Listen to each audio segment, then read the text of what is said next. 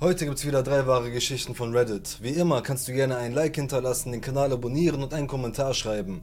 Außerdem ganz wichtig, die Nerdstar Factory und ich haben was zu verlosen. Ab jetzt wird jede Woche für vier Wochen lang immer ein Paket verlost. Diese Woche fangen wir an mit etwas ganz Speziellem und zwar habt ihr die Chance, jeweils immer ein exquisites, rasiell gebrandetes Messer zu gewinnen.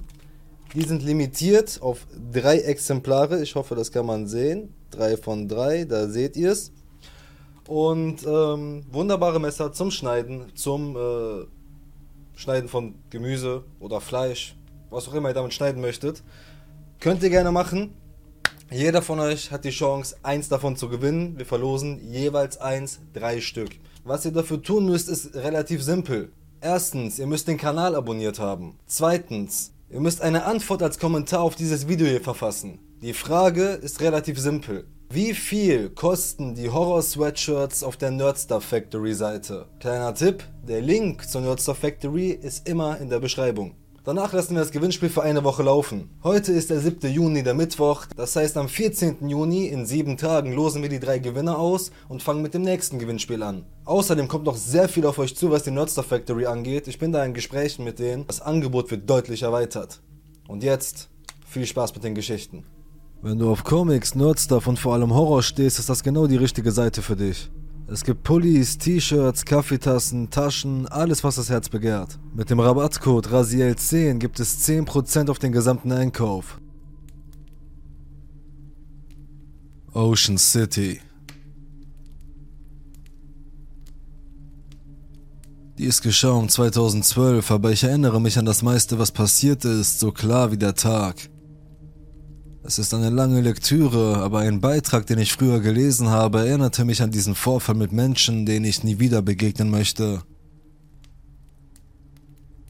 Ich arbeitete mit meiner Freundin in einem gut besuchten Restaurant. Wir arbeiteten die ganze Zeit und es war ein stressiger Job. Wir nahmen uns ein paar Tage frei und beschlossen, irgendwo hinzufliegen, um der Arbeit, den Leuten und der Stadt im Allgemeinen zu entfliehen. Ich fand günstige Angebote und Flüge nach Ocean City, Maryland für zwei Nächte. Sie war noch nie in einem Flugzeug gewesen und wir liebten den Strand und ich konnte alle örtlichen Crab Cake Restaurants besuchen. Es war perfekt. Wir flogen nach Baltimore und mieteten ein Auto, um nach OC zu fahren. Am ersten Tag passierte nichts Bemerkenswertes. Wir lagen am Strand, besuchten alle örtlichen Geschäfte und aßen leckere Gerichte. Am zweiten vollen Tag wachten wir auf und gingen zu dem am meisten empfohlenen Ort für Crabcakes und auf dem Rückweg hielten wir an und kauften welche zum Mitnehmen, von zwei anderen empfohlenen Orten für später. Wir hielten am Hotel, um das Essen abzuliefern und gingen in die Hotelbar auf ein paar Drinks. Anmerkung. Meine damalige Freundin war Raucherin und ich hasste es. Außerdem zog sie die Aufmerksamkeit der Jungs auf sich, womit ich zurechtkam, aber ich war nicht begeistert davon. Wir gingen in die Rooftop-Bar des Hotels und die Bar selbst war eine viereckige Insel in der Mitte des Innenhofs. Es war wahrscheinlich 14 Uhr und ein klarer, sonniger Tag. Wir zogen Stühle heran und es gab nur ein paar Frauen auf der linken Seite der Bar und einen Barkeeper dahinter. Wir hatten die obligatorischen Hausmargaritas. Nach dem ersten Drink hatte meine Freundin das Gefühl, dass sie eine rauchen wollte, aber die Mädels und der Barkeeper hatten keine, die sie schnorren konnte. Wir bekamen Nachschub und unterhielten uns mit dem Barkeeper über die Gegend und Dinge, die man tun kann, blieben aber hauptsächlich unter uns. Der Barkeeper machte den Eindruck, als würde er sich verstellen. Irgendetwas stimmte nicht und ich konnte es nicht genau zuordnen. Ein Gefühl von, ich möchte nicht einmal auf die Toilette gehen und sie hier an der Bar lassen, weil ich ihm nicht vertraue. Mehr als ein paar Mal fragte er uns, ob wir in diesem Hotel übernachten würden. Ich glaube, ich sagte nein, meine Freundin sagte ja. Einmal fragte er uns, welches Zimmer wir hätten. Meine Freundin ging auf die Toilette, eine Minute später hörte ich Männerstimmen. Ich habe nicht bemerkt, dass eine Gruppe von drei bis vier Männern direkt hinter uns an einem Tisch saß. Sie spielten entweder Karten oder rauchten nur, aber sie machten irgendeinen Kommentar zu ihr, als sie zurückkam. Na toll. Wir tranken unsere Drinks aus und googelten nach tropischen Drinks für sie und nach Hotspots in der Gegend, die wir uns ansehen sollten. Die Jungs kamen zu beiden Seiten von uns, sprachen mit dem Barkeeper und holten sich ein Bier. Man konnte sehen, dass sie entweder Freunde oder Stammgäste waren. Ich kann ehrlich gesagt nicht sagen, ob sie schon da waren, als wir an die Bar kamen oder ob sie erst danach kamen, aber sie hatten eine schäbige Ausstrahlung. Meine Freundin und ich unterhielten uns schließlich mit dem einzigen anderen Paar an der Bar, das gekommen war und sich gesetzt hatte. Es war schön, weg zu sein und einfach zu entspannen. Wir haben immer gerne neue Freunde gefunden. Ich habe es nicht bemerkt, aber einer der Jungs kam auf mich zu und hat meine Freundin entweder gestreift oder eine Bemerkung gemacht. Und das hat sie auf die Palme gebracht. In ihrer unendlichen Weisheit wollte sie den beiden lästig sein und stand auf, um eine Zigarette zu schnorren. Ich habe es erst bemerkt, als ich mich umdrehte und sie mit dem Mann sprach, dessen Hemd aufgeknöpft war und dessen Goldketten an seinem Brusthaarwald hingen. Ich wollte nicht, dass sie sich mit ihnen abgab, aber wenn einer von ihnen ihr eine Zigarette gab, würde ich dem Kerl ein Bier holen, wenn das bedeutete, dass wir die Bar nicht verlassen müssten, um in einen Laden zu gehen und Zigaretten zu kaufen. Sie kam ohne Zigaretten zurück und war sauer. Anscheinend fragten die Jungs immer wieder, was für sie drin sei und sagten, ein Freund will mit uns streiten, warum sollten wir dir etwas geben? Ich wollte mich nicht mit ihnen streiten, ich war im Urlaub und habe nicht auf sie geachtet. Aber die Andeutung des anderen Kommentars hat mir nicht gefallen. Ganz und gar nicht. Da wir einen glanzlosen ersten Tag hatten, wollte ich an diesem Tag noch etwas Spaß haben, also war dieser Drink mein letzter. Ich fragte nach der Rechnung und der Typ von dem Pärchen, das wir getroffen hatten, gab uns eine Visitenkarte. Er sagte, wir sollten ihn und seine Freundin um 20 Uhr im Secrets treffen. Die Jungs hinter uns schwärmten von allen Seiten aus und knallten eine Zigarettenschachtel zwischen mich und meine Freundin. Sie sagten so etwas wie hier, dann bestellten sie eine weitere Runde. Wir fanden das seltsam, aber ich bedankte mich und bot ihnen einen Schnaps an. Ich glaube, sie haben nicht einmal geantwortet. Einer fragte, ob wir im Urlaub seien, dann fragte er, ob wir im Hotel übernachteten, dann brachte er die Runde Bier zurück an den Tisch. Ich hatte ein komisches Gefühl, als ob sie Einheimische waren und uns nicht mochten, weil wir Besucher waren. Als ich mich wieder der Bar zuwandte, war mein Getränk bereits voll. Ich Dummkopf habe es nicht einmal hinterfragt. Ich wollte nichts nachschenken, aber ich dachte, der Barkeeper hätte mir nachgeschenkt. Ich nahm einen Schluck und der Drink war stark. Es war ekelhaft stark. Ich sagte meinem Mädchen, sie solle es probieren. Sie nahm einen großen Schluck von meinem Drink und spuckte ihn fast wieder aus. Es war eklig. Sie machte ein Gesicht und sagte, dass es nicht so schmecken sollte. Ich konnte den Barkeeper nicht einmal danach fragen, er war weg. Ich weiß nicht, wann er verschwunden ist, aber er war nirgends zu finden. Ich kann mich nicht erinnern, ob ich das eklige Ding ganz getrunken habe.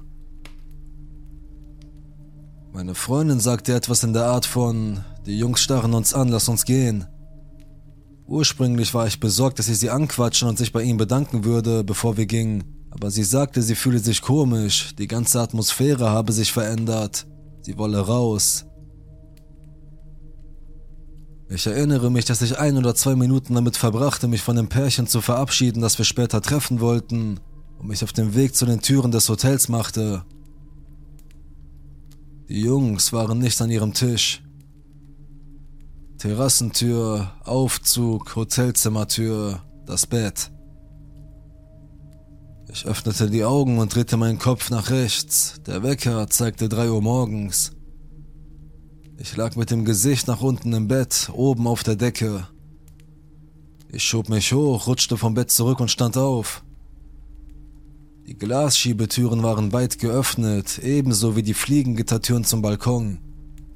Es wehte ein frischer Wind. In dieser Millisekunde hörte ich hinter mir ein Weinen. Meine Frau saß im Schneidersitz auf dem Boden mit einer Schale Crabcakes im Wert von 40 Dollar auf dem Schoß und weinte. Sie sagte, sie konnte mich nicht aufwecken.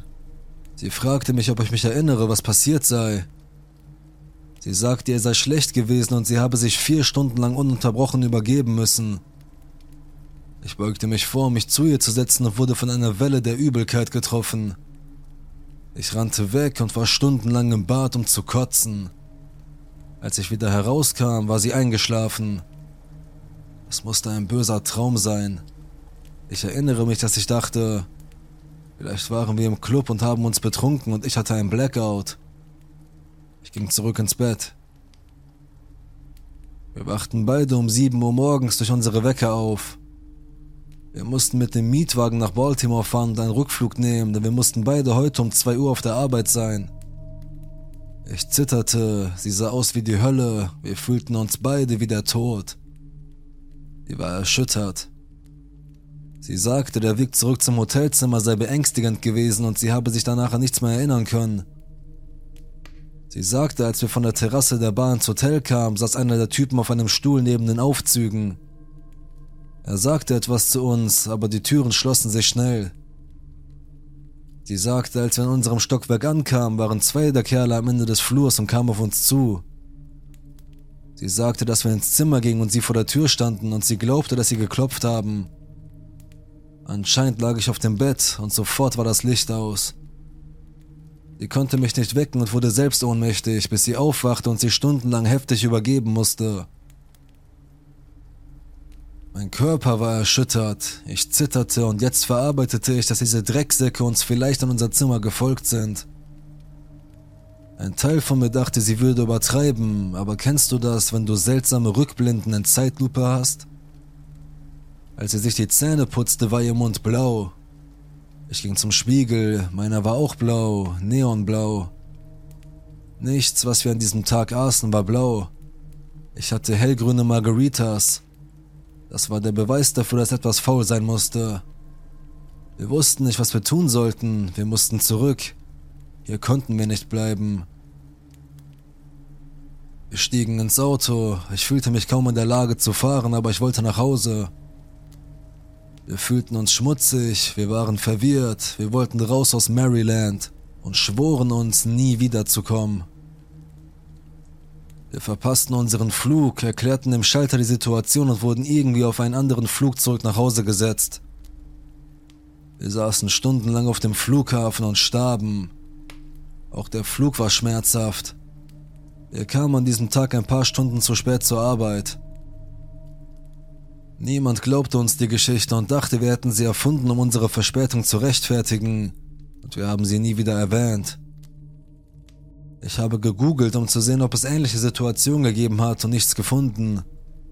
Wir haben nach blaue Zunge gegoogelt und gesehen, dass es eine Nebenwirkung eines Medikaments ist. Ich will ehrlich sein, ich war froh, dass wir es aus OC herausgeschafft haben. Ich weiß nicht, ob wir das Ziel einer Invasion oder eines Raubüberfalls waren oder ob sie mein Mädchen angreifen und entführen wollten. Es hätte auf viele verschiedene Arten hässlich enden können. Was, wenn meine Freundin keinen großen Schluck genommen hätte? Was, wenn ich das ganze Zeug alleine getrunken hätte? Wie nah war ich an einer Überdosis oder am Tod, je nach Droge und ihren Wechselwirkungen mit Alkohol? Ich schwöre, der Barkeeper war eingeweiht. Ich rief das Hotel an und fragte, ob es dort Probleme mit Drogenkonsum oder Raubüberfällen auf Zimmer gäbe, und sie sagten, dass es keine Vorfälle gäbe. Ich ließ es bleiben. Ich schrieb dem Hotel eine E-Mail von einer Wegwirf-E-Mail, die ich erstellt hatte und bat sie, die Dachbar und den Barkeeper zu beobachten und erhielt nie eine Antwort. Mir ist klar, dass ich eine Menge geschrieben habe, aber das ist meine Geschichte und ich denke jedes Mal daran, wenn jemand Ocean City erwähnt.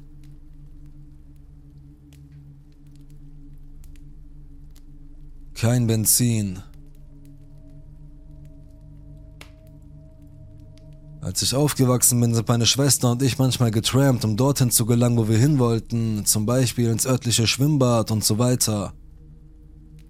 Das bedeutete natürlich, dass wir auch im Alter von 12, 13 oder 14 Jahren schon mit einigen Fieslingen zu tun hatten. Die Stadt, in der wir lebten, war sehr wohlhabend, aber wir waren arm und wohnten mit unserer Mutter in einer gemieteten oberen Etage eines Doppelhauses. Ich wusste es erst später, aber es gab eine Menge Pädos in dieser Stadt. Ich weiß das aus erster Hand. Da wir arm waren, hatten wir kein Auto und erst später auch keine Fahrräder. Da wir in einer so wohlhabenden Gegend wohnten, gab es keine Busse, nicht einmal Schulbusse, sodass wir uns hauptsächlich zu Fuß und per Anhalter fortbewegten. Einmal, als ich versuchte nach Hause zu kommen, nahm ich einen Mann mit. Er fuhr an meiner Straße vorbei und machte nicht einmal Anstalten anzuhalten. Es sah so aus, als wolle er weiterfahren, also sagte ich ihm, dass er an meiner Straße vorbeigefahren sei. Er sagte, das sei in Ordnung und versuchte, meinen kleinen, vorpubertären Körper zu begrapschen. Nun, er hat mich tatsächlich gepackt. Irgendwie konnte ich ihn dazu bringen, das Auto anzuhalten und ich kam sicher nach Hause. Natürlich habe ich es niemandem erzählt, weil ich sonst Ärger bekommen hätte, weil ich bei Anhalter gefahren bin. Und diese Pedos rechnen wahrscheinlich damit. Ich glaube, ich war zwölf. Als ich 17 war, wurde ich auch nach Hause verfolgt und in meiner eigenen Straße überfallen. Ich gebe diesen Hintergrund an, um zu erklären, warum ich sowohl ein gewisses Maß an Selbstsicherheit als auch an Dummheit bei dem hatte, was als nächstes passiert. Dieses Erlebnis fand vor Handys und GPS statt. Zu der Zeit war ich 23 Jahre alt. Ich war gerade von mehreren Bundesstaaten nach Michigan gezogen, um eine neue Stelle in einer Fabrik anzutreten. Ich wusste überhaupt nichts über diesen Staat. Ich kam an einem Sonntag spät an, nachdem ich für den Umzug gepackt hatte und die lange Fahrt hinter mir hatte, sodass ich einfach erschöpft an einem Hotel in der Nähe der Fabrik zusammenbrach. Am nächsten Morgen musste ich sofort mit der Arbeit beginnen. Wir mussten uns ein- und ausstempeln und bekamen, wenn ich mich recht erinnere, nur eine 30-minütige Mittagspause und zwei 15-minütige Pausen, für die man sich ebenfalls ein- und ausstempeln musste und die einem abgezogen wurden wenn man die Zeit überschritt, was nicht ausreichte, um während des Arbeitstages zu gehen. Wir arbeiteten zwölf Stunden am Tag, von 7 bis 19 Uhr und ich glaube sonntags von 8 bis 16 Uhr. Damals war es Winter, also kam ich im Dunkeln an und ging im Dunkeln. Das bedeutete, dass ich keine Gelegenheit hatte, meine neue Nachbarschaft zu erkunden. Ich ging nur zur Arbeit und wieder zurück. Ich hatte auch keine Freunde oder Verwandte im ganzen Bundesstaat und schon gar nicht dort, wo ich arbeitete. Am Ende der ersten Arbeitswoche hatte ich das wenige Geld, das ich hatte, aufgebraucht, weil ich für das Mittagessen und so weiter bezahlen musste. Am ersten Sonntag bekam ich endlich frei. Mein Auto hatte fast kein Benzin mehr und ich hatte keine Möglichkeit, das Benzin ohne Bargeld zu bezahlen. Ich hatte nicht einmal eine Kreditkarte oder einen Scheck, da ich noch nicht in der Lage gewesen war, ein Konto bei einer Bank zu eröffnen. Ich wusste auch nicht, wo die nächste Tankstelle war, ging aber davon aus, dass ich auf eine stoßen würde, da die Fabrik ganz in der Nähe einer großen Autobahn lag, obwohl die Gegend um die Fabrik sehr ländlich und dünn besiedelt war. Da ich nur eine Kaufhauskreditkarte hatte, sah mein Plan zum Tanken folgendermaßen aus. Von Arbeitskollegen erfuhr ich, dass es an einer Ausfahrt der Interstate ein großes Einkaufszentrum gab, das etwa 15 Autominuten entfernt war. Das Kaufhaus, bei dem ich die Kreditkarte hatte, befand sich in diesem Einkaufszentrum. Aus früherer Erfahrung wusste ich, dass ich dort einen Scheck einlösen und das Bargeld dann an einer Tankstelle verwenden konnte. Ich dachte, ich hätte genug Benzin für diese kurze Fahrt. Also fuhr ich auf die Interstate hinaus. Der Laden schloss an diesem Tag um 17 Uhr, aber ich hatte noch Zeit, es zu schaffen. Ich glaube, die Bank, bei der ich den Scheck einlösen wollte, schloss um 16.30 Uhr, aber ich war mir nicht sicher. Ich wollte um 5 Uhr dort sein und hoffte das Beste. Die Zeit war also ein bisschen knapp.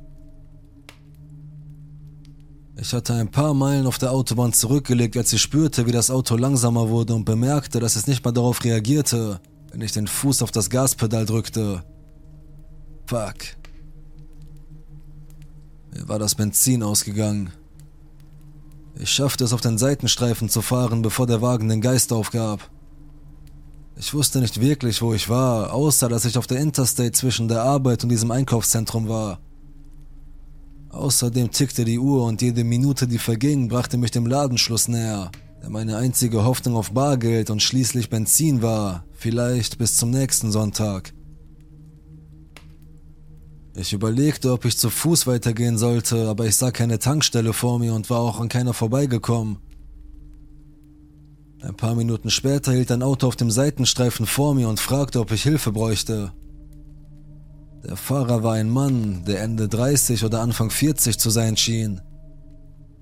Sein Auftreten war zu diesem Zeitpunkt unauffällig, aber er war ein Fremder, also war ich auf der Hut.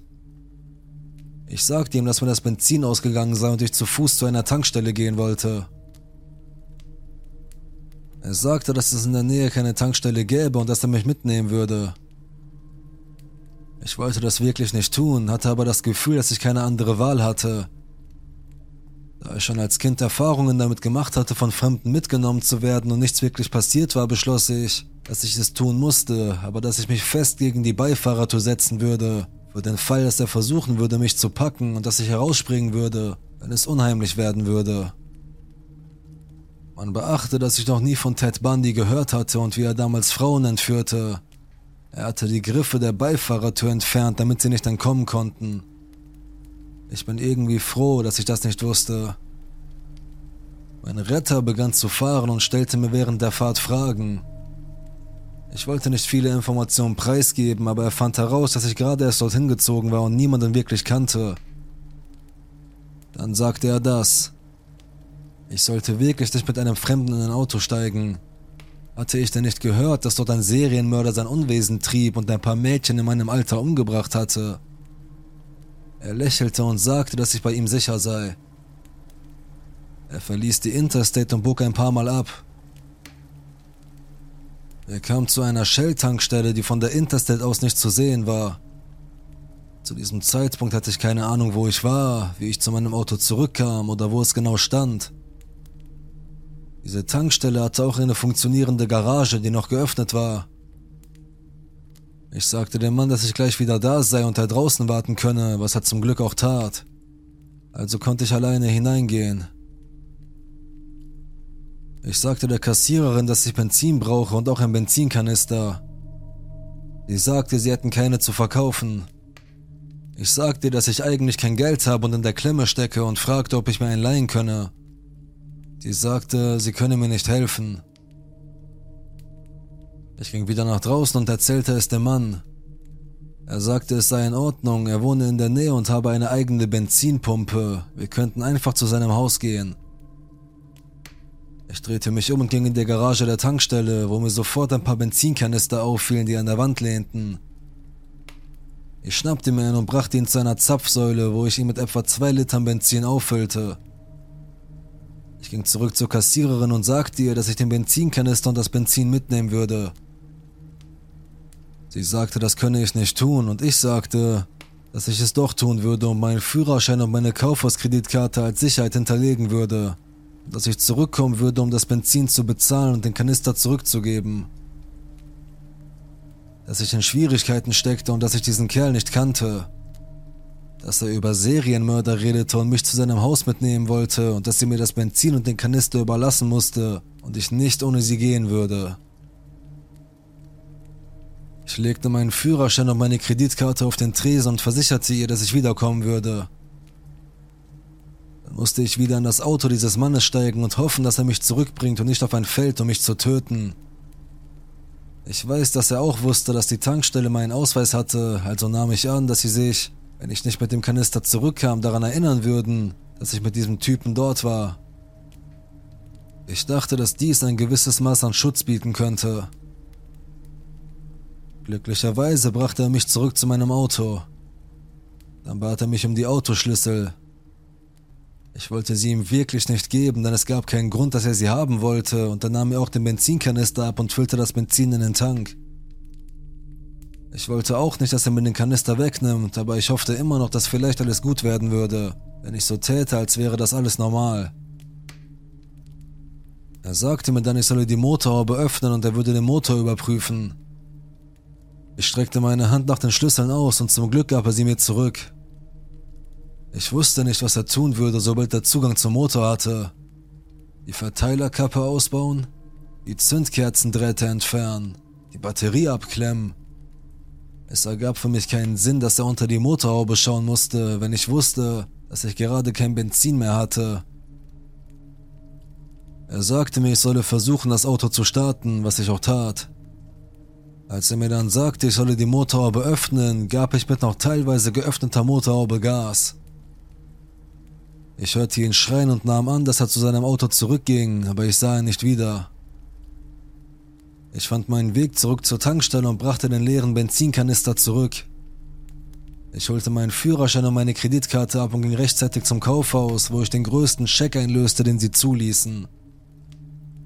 Ich nahm mir vor, nie wieder ohne Benzin zu fahren und studiere jetzt Karten, bevor ich mich an einen neuen Ort begebe, auch wenn ich jetzt ein GPS habe. Vielleicht wollte der Mann nur helfen. Vielleicht war er ein besorgter Vater, der sah, dass ein Mädchen in Schwierigkeiten war und es war nichts weiter dabei. Die Wahrscheinlichkeit dafür ist groß. Die meisten Menschen in Michigan sind wirklich nett und hilfsbereit, aber es gibt auch dort einige Mörder. Aber wenn er nur helfen wollte, warum erzählte er mir dann von Serienmördern und wollte mich dazu bringen, zu seinem Haus zu gehen?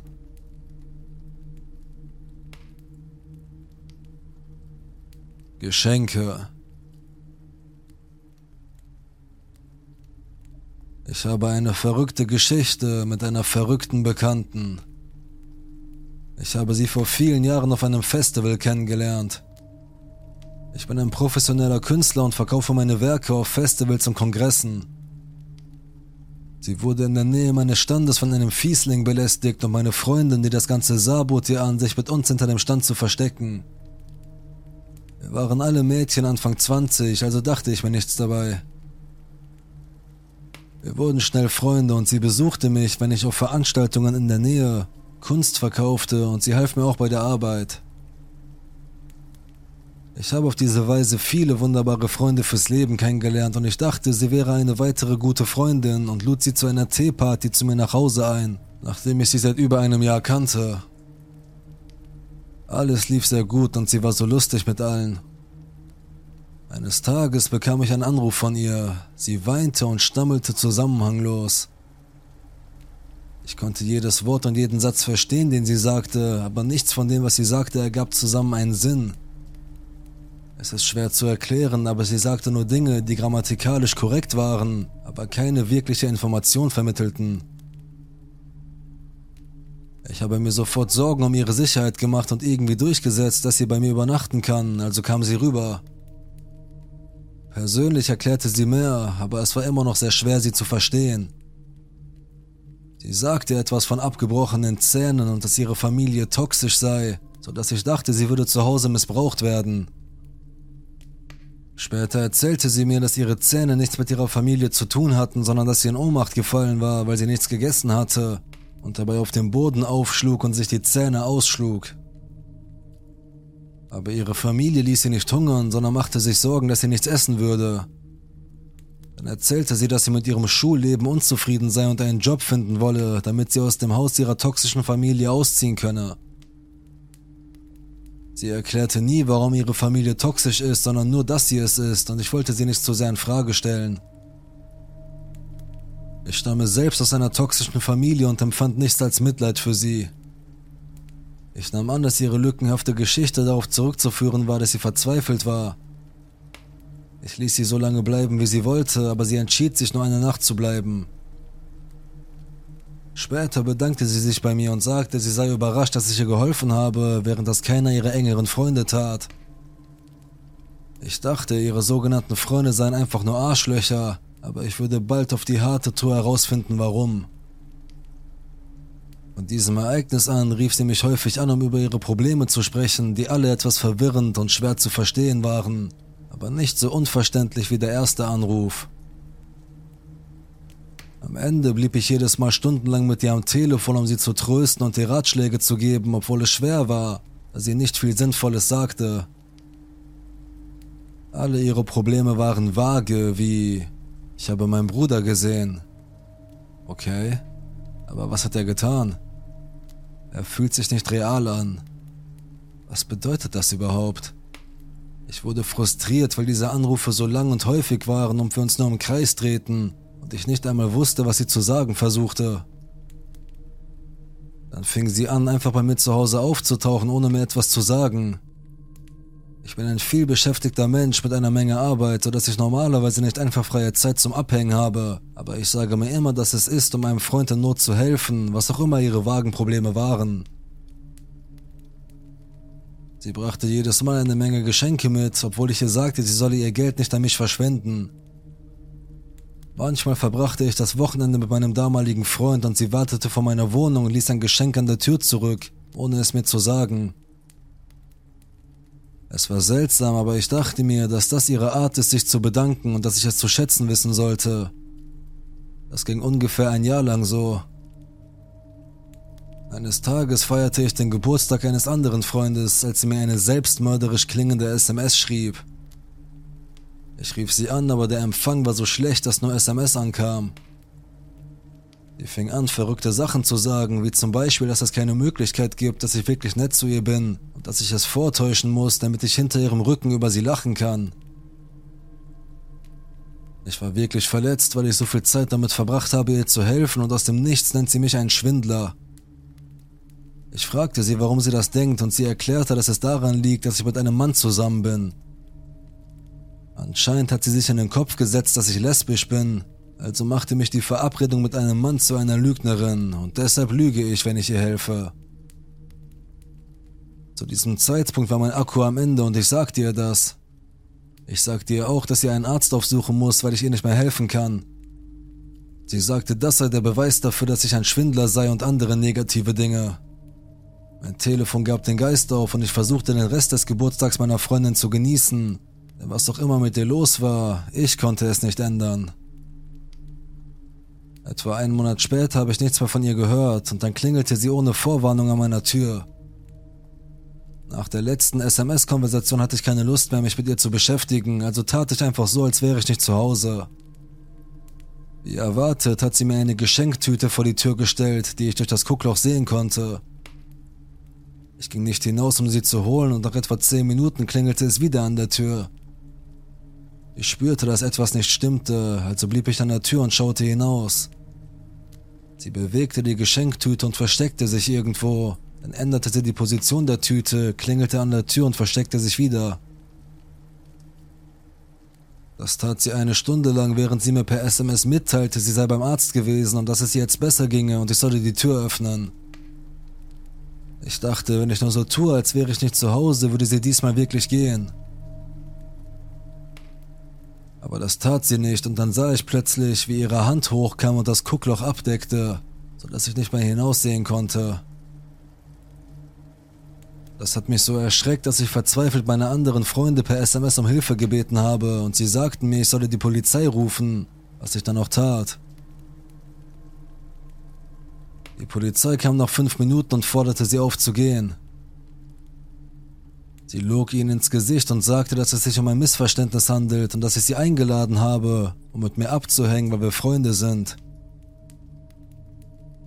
Gut, dass die Polizei meine Seite der Geschichte kannte, denn sie ist ein kleines und unschuldig aussehendes Mädchen und hätte jeden täuschen können. Sie sagten ihr, sie solle wieder gehen und sagten ihr, dass ich sie ausdrücklich nicht haben wollte und nicht eingeladen hatte. Sie log wieder, aber diesmal noch verrückter. Sie sagte, sie komme aus Nebraska, wo sich Freunde einfach gegenseitig besuchen, ohne dass sie eingeladen werden. Die Polizei sagt ihr, dass wir hier in Kalifornien sind und sie das nicht tun kann. Sie begleiteten sie schließlich weg, bevor ich die Tür öffnete und mich bedankte. Danach habe ich ein Jahr lang nichts mehr von ihr gehört, bis ich meinen Online-Followern meiner Kunst ankündigte, dass ich auf demselben Festival sein würde, auf dem ich sie kennengelernt hatte. Sie hinterließ einen Kommentar unter meinem Beitrag, in dem sie sagte, sie werde mich wieder besuchen. Aber sie sagte es so, als wäre es ein lustiger Scherz, als wäre sie definitiv kein Stalker und als wäre es dumm von mir, das zu denken. Ich war wirklich gestresst, weil sie eindeutig labil ist und wer weiß, ob sie noch schlimmer werden wird.